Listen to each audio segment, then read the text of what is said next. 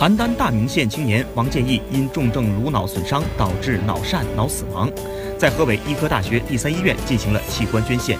他捐出的一个肝脏、两个肾脏和两只眼角膜，将为五名患者带来新生和光明。二十七岁的王建义是大名县人，一直在当地建筑工地打零工。